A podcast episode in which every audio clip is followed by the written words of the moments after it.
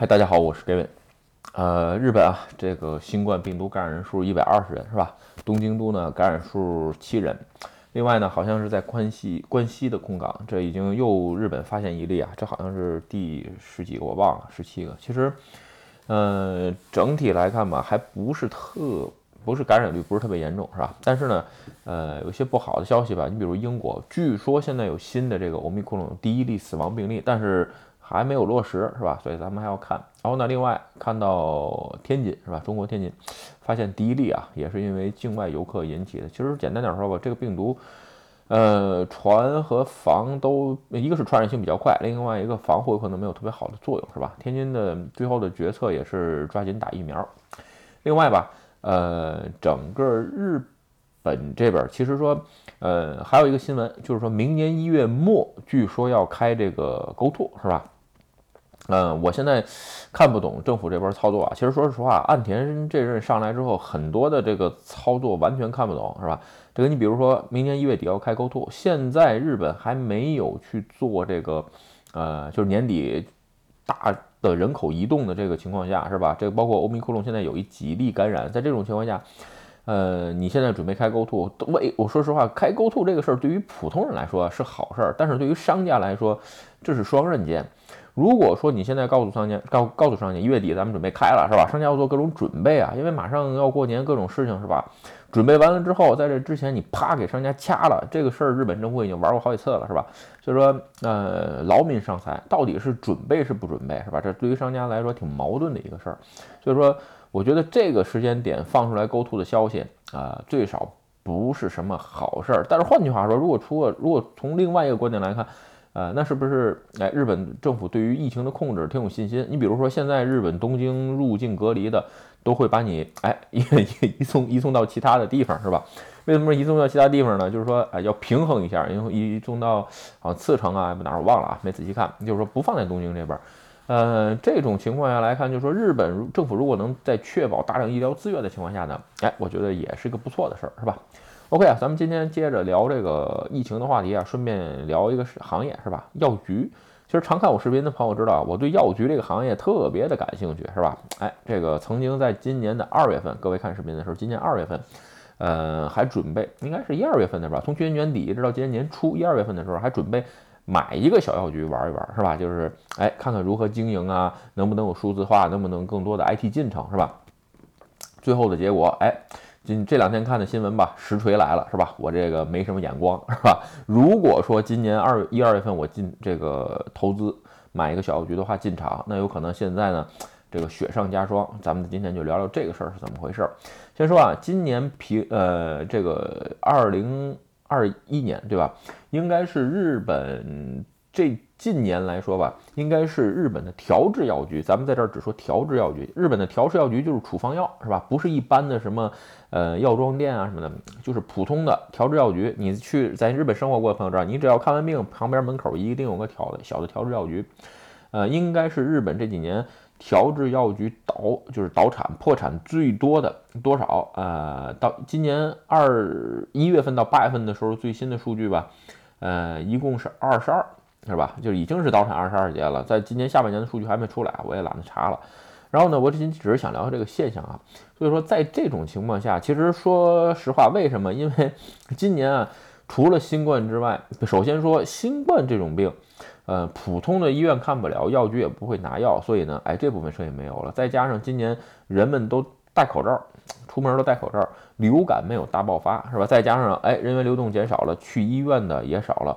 虽然说啊，日本因为对抗这个新冠病毒，整个的医疗支出在增长，但是普通的这种药的这个支出啊，哎，今年是二零二一一年是减少的一个形式，是吧？所以在这种情况下吧，这个药局倒产的就比较多。其实日本的调制药局吧，呃，现在在政府来看有一点过剩的这个。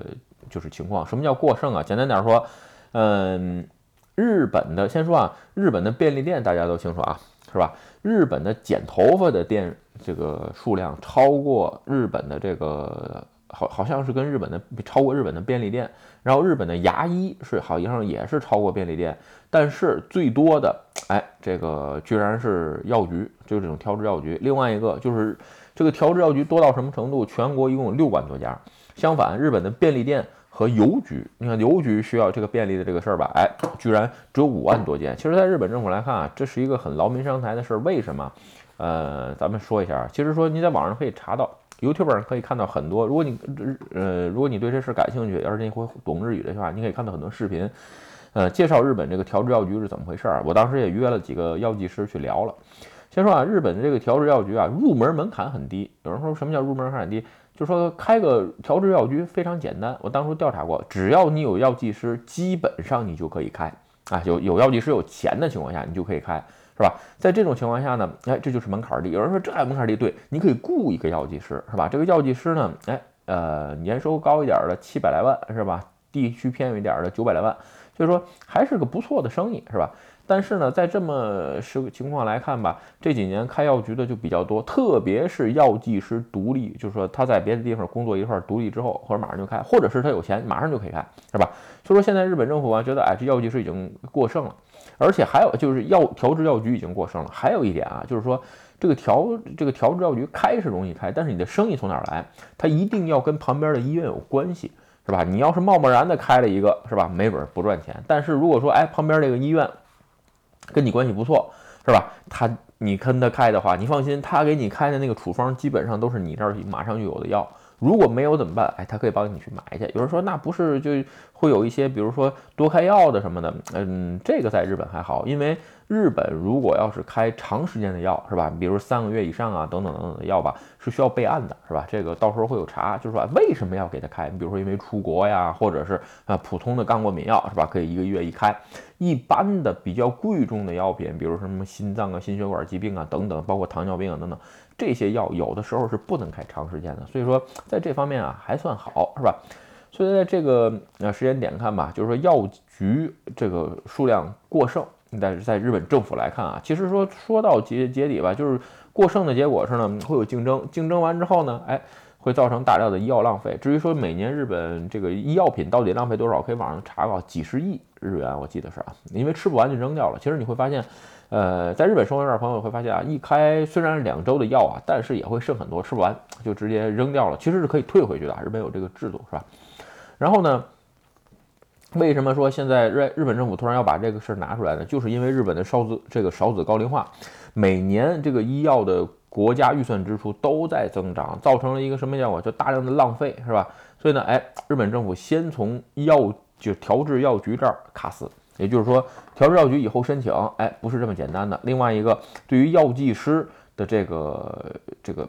嗯，这个执照的认证啊也会加强，也就是说，药剂师在日本中，就是说怎么加强呢？简单点说，要像大夫一样，你先去要实习，有一段实习期，证明了 OK 了之后，你才能成为药剂师，对吧？也就增加了药剂师的难度。嗯，其实我在原来聊视频的时候聊过，好像聊过一下药剂师这个职业啊，我记不清了啊。药剂师这个职业，说句实话，在我来看，真的是性价比相对比较低的一个职业。为什么？因为他要学个。呃，七年好像是还是六年，我忘了啊。反正呃，一年学费六七百万，整个成本下来学一个药剂师呢，四千多万。最后年收呢，刚开始的时候只有四百万，涨到最后高也就是个七八百万，是吧？实在是投资回报比较低。有这个钱呢，不如说实话考个医科不好嘛，对吧？但是呢，呃，但是这个职业啊，在日本女孩子当中非常非常的。有人气，为什么呢？药剂师找工作非常容易。你看我刚才说了，它比便利店还它多了，而且它明显比便利店打工的时给要高。所以说你无论去哪儿转勤，是吧？这个你比如说结婚了，是吧？你跟着这个。呃，老公啊或者先生转勤，转完勤之后，你到当地马上就能找着工作，这是一。另外一个，哎，药剂师还不用坐班儿。你看星期日的时候，药剂师基本上都不工作。日本的药剂调制药房都会关，是吧？大部分都关啊。所以说选择时间性自由，哎，所以呢，它是女性比较青睐的工作之一。当然了，而且它还比护士好。为什么护士不用要值夜班？药剂师基本上没有要值夜班的。所以说，哎，这个职业的特性决定了它比较人气，但是。随着这次改革吧，其实我相信，包括日本政府在推动的几次数字化改革，对于这个药剂师的这个啊医药行业啊，这个药药剂调制药局的整个行业会产生一个非常大的变革。咱们后边把这说说啊，先说第一，这个呃保险证统一到这个呃 My Number Card 上面是吧？也就是什么意思？无论因为你现在无论去日本的药局也好，或者是这个这个这个。呃看病也好，你要提示这个医疗保险证，对吧？现在直接给你放到 MyNameCard 上。MyNameCard 的好处就是说，包括你的这个呃处方也可以放到卡上，因为写嘛，对吧？这是一。然后呢，所以说，哎，大量的电子化跟无纸化会造成了，其实药剂师是不需要这么多人了，对吧？另外一个，如果说，呃，现在现在应该日就是在在做啊，你比如说日本政府现在增加了远程诊疗，在诊疗都可以远程去诊疗的情况下，那药拿药这个事儿，对面说明也可以实现在线。所以说这种电子化呢，哎，又推进了一部分远程药局啊等等的这些事儿，是吧？还有一个就是说，如果说医疗系统的这个网络和医药系统的网络能够连起来的话，那病人平常只需要带着一张，呃，my 我的 ID my number card 这张卡，不需要带任何的东西，也不需要任何打印的输出，拿这个卡看完病，到药局指定的时间你就可以拿走药，对吧？交钱拿走药。所以在这种上来看啊，就是说，呃，大量的数字化和电子化、电子化和这个自动化的情况下，造成药剂师不需要这么多了。举个简单的例子啊，你比如说定期服用的一些药，你比如说我我吃这个抗过敏药，日语叫他利翁是吧？每天一粒儿，所以这种情况下呢，我是定期开的，我不会说等我一粒药都没有才去开。所以说我更追求的一种诊就是看病跟拿药的方式是跟大夫看一眼，大夫大夫问过敏药吃怎么样，我说 OK 没问题了，但是药快没了，你帮我开出来。然后呢，大夫看完之后，哎，我就可以。比如说我有个 app 可以读一下我的 My Number Card 是吧？之后呢，药剂师在网上面谈一下，哦，跟上货一次药是吧？然后呢，用手机把信用卡刷了，过两天这个药只要邮寄到我家里来就行。这是一种。就是说，对于整个医疗改革拿药非常改革、非常有效的方式，其实已经有日本公司在做啊。因为我原来查了一阵，确实非常优秀。所以说，在这个出发点上来看，就是说，慢慢随着这种电子化呀，包括远程是吧，电视的这个啊电远程诊疗的推进，已经不需要这么多的药剂师跟药局是吧？所以在这个点，哎，日本政府打算砍一半。也就是说，现在一共三十多万的药剂师，估计会有十三万人失业。也就是说，现在六万多的药局吧，有可能日本政府预计会砍啊砍掉一半，还剩三万多间，是吧？还有一个增加药剂师这个药局的这个入门的难度。也就是说，除了有药剂师之外，你还要提供一些其他的资质。不过具体的，呃，现在我好像没查到一个太明确的啊。所以说。有以后会有什么一个发展？其实我原来聊视频的时候聊聊过，是吧？日本的药剂这个调制药局，为什么我当时想买？就是因为没有巨鳄，占比例最大的不足百分之五，像饮食业一样。但是呢，哎，因为现在的这个入入门门槛提高，可能会让很多药剂师药局啊合并，最后的结果是留下几家大的，其他私人呢想活下来的情况下，其实是比较相对比较难，因为呃占资源啊等等等等，会在一些非常。就是说，意想不到的层面上去苛刻你啊，因为这个是日本政府非常善善于做这个事儿。OK，啊今天主要聊一聊药剂师跟药局啊。其实简单点说吧，为什么想聊这个话题啊？这是我原来因为药房嘛，我原来仔细查过。其实吧，嗯，今天想聊这个事儿，就是说，在你无论决定就是说想做一件投资这两件事儿，都是因缘巧合，做与没做。其实我当时如果买了也就买了，对吧？我就不能投资今年就另外一家公司了。所以在这种情况下，会有一个什么有意思，就是说。呃，你看的也不一定准，而且啊，这个信息变化太快，是很很多时候，包括我在内啊。所以说，有的时候吧，你不知道哪一步棋，你就走的这是满盘皆输，是吧？当然了，这个也不会说输的这个一蹶一蹶不振啊。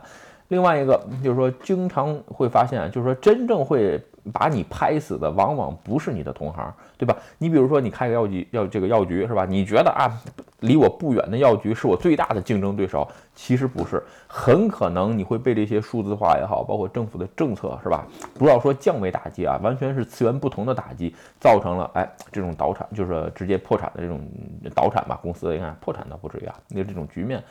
所以说吧，在这种瞬息变换的这个时代啊和这种特征情况下。呃，还是那句话，多看看是吧？这个多听听，因为我当时也跟好几个药剂师聊过之后，最后决定，呃，这个东西不适合我。其实我在视频当中总说啊，一件事儿，如果说你只听一两个人说，有可能你听不全；如果你能听到一千个人的声音，一千种说法的话，那你就会把一件事儿的全貌，哎，整个全看全了，是吧？OK，今天啊，这个视频有可能算是话题里当中比较小众的话题啊，但是呢，呃，无论是对于你工作或者是投资。的这些视角，我觉得是完全是 OK 啊。其实，呃，有时候找一些跟自己完全不相干的行业，哎，站在一个完全不懂的人的角度去查一查、调查一下、学习一下、分析一下、思考一下，我觉得对自己的无论是思维的成长，包括见识，包括你自己的整个的这个呃叫什么投资的这个想法，我觉得都是非常有帮助的，是吧？OK，今天视频就跟各位聊到这儿。如果你觉得我的视频有意思或者对你有帮助，请帮我点赞或者分享，也欢迎加入盖文的会员频道，对我的频道多多支持。拜拜。